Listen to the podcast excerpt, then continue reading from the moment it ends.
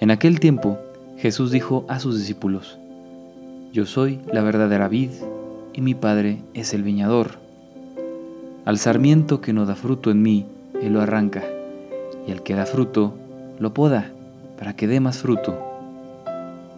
Ustedes ya están purificados por las palabras que les he dicho. Permanezcan en mí y yo en ustedes.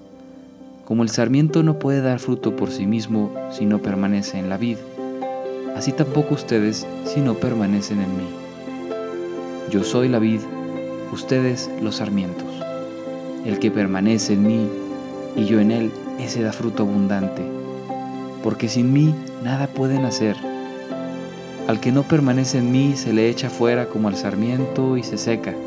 Luego lo recogen, lo arrojan al fuego y arde.